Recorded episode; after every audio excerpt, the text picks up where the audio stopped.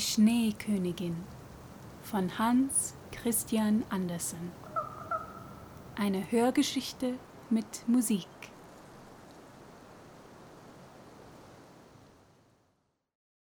Zweite Geschichte. Ein kleiner Junge und ein kleines Mädchen. In der großen Stadt, wo so viele Häuser und Menschen sind, dass nicht genug Platz für jeden ist, um einen kleinen Garten zu haben, und wo sich die meisten mit Blumen in Blumentöpfen begnügen müssen, lebten einmal zwei arme Kinder. Sie waren nicht Bruder und Schwester, aber sie hatten sich ebenso lieb, als wenn sie es gewesen wären. Ihre Eltern wohnten einander direkt gegenüber in zwei kleinen Dachkammern. Wo das Dach gegen das des Nebenhauses stieß und die Regenrinne zwischen den Dächern entlang lief, Dort waren zwei kleine Fenster, so dass man nur über die Regenrinne schreiten brauchte, um von dem einen Fenster zum anderen zu gelangen. Die Eltern hatten draußen je einen großen Holzkasten, und darin wuchsen Küchenkräuter und auch ein kleiner Rosenstock. Nun fiel es den Eltern ein, die Kasten quer über die Rinne zu stellen, so dass sie fast von einem Fenster zum anderen reichten und ganz wie zwei Blumenwälle aussahen. Die Kinder erhielten oft Erlaubnis, auf ihren kleinen Schemeln unter den Rosen zu sitzen, wo sie dann ganz prächtig zusammenspielten. Im Winter war dieses Vergnügen vorbei. Die Fenster waren oft zugefroren, aber dann wärmten sie Kupfermünzen auf dem Ofen und legten sie gegen die gefrorene Scheibe, um schöne, runde Gucklöcher zu machen, und durch jedes Fenster linste ein schönes, rundes Auge. Das war der kleine Junge und das kleine Mädchen. Er hieß Kai und sie hieß Gerda. Im Sommer konnten sie mit nur einem Sprung zusammenkommen. Im Winter mussten sie jedoch viele Treppen herunter und herauf. Draußen stob der Schnee. Die weißen Bienen schwärmen, sagte die alte Großmutter. Haben Sie auch eine Bienenkönigin? fragte der kleine Junge, denn er wusste, dass die echten Bienen eine solche haben. Das haben sie. Sie fliegt mit den Schwarm. Sie ist die größte von allen und nie bleibt sie ruhig auf der Erde. Immer wieder in die schwarze Wolke hinauf. In mancher Winternacht fliegt sie durch die Straßen der Stadt und schaut durch die Fenster. Und dann frieren diese sonderbar zu, dass es ganz wie Blumen aussieht. Ja, das habe ich gesehen. Ich habe es auch gesehen und dann wussten sie, dass es stimmte. Kann die Schneekönigin hier hereinkommen? Das ist Gerde, das kleine Mädchen. Lass sie nur kommen. Ich setze sie auf den warmen Ofen und da schmilzt sie. Aber Großmutter glättete Kais Haar und erzählte andere Geschichten. Am Abend, als der kleine Kai zu Hause und halb entkleidet war, kletterte er auf den Stuhl am Fenster und guckte aus dem kleinen Loch. Ein paar Schneeflocken fielen draußen und eine, die größte, blieb auf der Kante des Blumenkastens liegen. Die Schneeflocke wuchs mehr und mehr, bis sie zuletzt eine weibliche Gestalt wurde, in den feinsten weißen Flor gekleidet, der wie aus Millionen sternartige Flocken gewoben war. Sie war so schön, aber von Eis, von blendendem, blinkendem Eise doch war sie lebendig. Ihre Augen starrten wie zwei klare Sterne, aber es war keine Ruhe oder Rast in ihnen. Sie nickte dem Fenster zu und winkte mit der Hand. Der kleine Junge erschrak und sprang vom Stuhl herunter.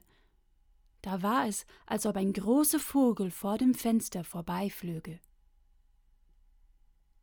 Am nächsten Tag wurde es klare Frost. Und dann kam der Frühling. Die Sonne schien, das Grün guckte hervor, die Schwalben bauten Nester, Die Fenster wurden geöffnet und die Kinder saßen wieder in ihren kleinen Garten hoch oben in der Dachrinne. Die Rosen blühten diesen Sommer so unvergleichlich. Das kleine Mädchen hatte eine Hymne gelernt, in der auch Rosen vorkamen, und bei den Rosen dachte sie an ihre eigenen. Und sie sang sie dem kleinen Jungen vor, und er sang mit. Die Rosen wachsen im Tal. Das Christkindlein spricht für uns all. Und sie hielten einander an den Händen und küssten die Rosen in dem hellen Sonnenschein. Was waren das für herrliche Sommertage! Wie schön war es draußen unter den frischen, blühenden Rosenstöcken. Eines Tages saßen Kai und Gerde dort und sahen ein Bildebuch mit Tieren und Vögeln an. Und dann, die Uhr auf dem Kirchenturm hatte gerade fünf geschlagen. Au! Etwas stach mir ins Herz. Und soeben flog mir etwas in mein Auge. Das kleine Mädchen legte ihren Arm um seinen Hals. Er blinzelte mit den Augen.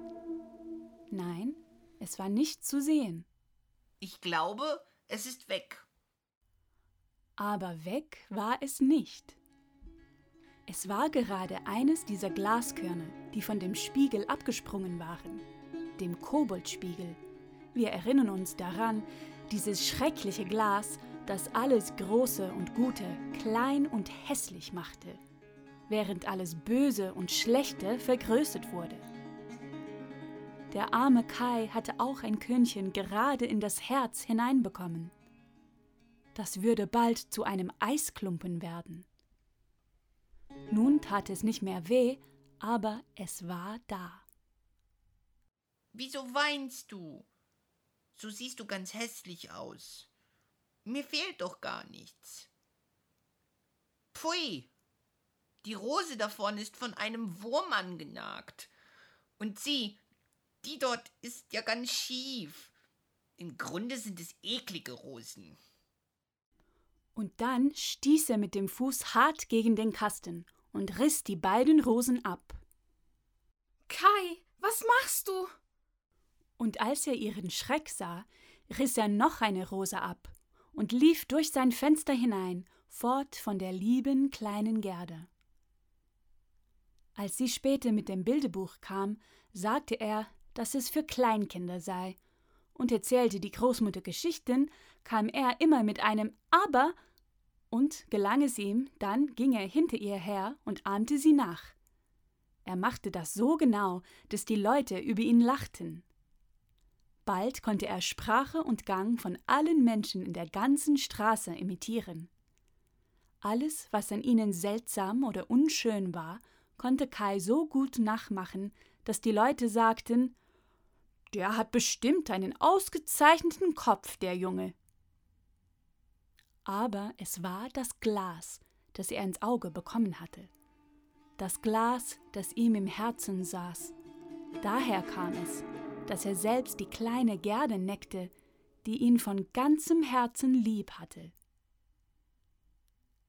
Seine Spiele wurden nun ganz anders als früher. Sie waren so verständig.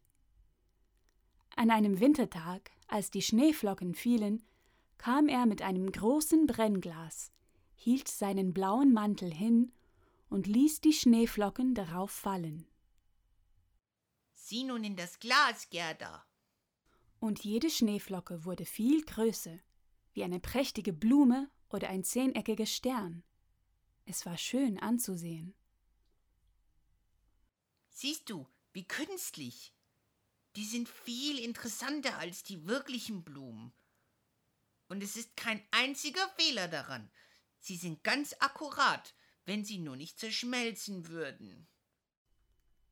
Bald darauf kam Kai mit großen Handschuhen und seinem Schlitten auf dem Rücken. Er rief Gerde gerade in die Ohren hinein Ich darf auf dem großen Platz mit den anderen Jungen spielen. Dort auf dem Platz banden die kecksten Jungen ihre Schlitten an die Wagen der Bauer und fuhren ein gutes Stück mit. Das war so lustig. Als sie mitten im Spielen waren, kam ein großer weißer Schlitten, Und darin saß jemand, in einen zottigen weißen Pelz gehüllt und mit weißer, zottiger Mütze. Kai band geschwind seinen kleinen Schlitten daran fest, und nun fuhr er mit. Es ging rascher und rascher in die nächste Straße hinein. Der, der da fuhr, drehte sich um und nickte dem Kai so freundlich zu. Es war, als ob sie einander kannten. Jedes Mal, wenn Kai seinen kleinen Schlitten losmachen wollte, nickte die Person wieder, und Kai blieb sitzen. Sie fuhren gerade zum Stadttor hinaus. Da begann der Schnee herniederzufallen, aber sie fuhren weiter. Nun ließ er schnell die Schnur fahren, um von den großen Schlitten loszukommen. Aber das half nichts. Sein kleiner Schlitten hing fest und es ging in Windeseile vorwärts. Er rief ganz laut, aber niemand hörte ihn. Und der Schnee stob und der Schlitten flog dahin. Mitunter gab es einen Sprung. Es war, als führe er über Gräben und Hecken. Er war ganz erschrocken, er wollte sein Vater unser beten, aber er konnte sich nur an das Einmaleins erinnern. Hilfe! Einmal eins eins, einmal zwei zwei, einmal drei. Die Schneeflocken wurden größer und größer, bis sie wie große weiße Hühner aussahen.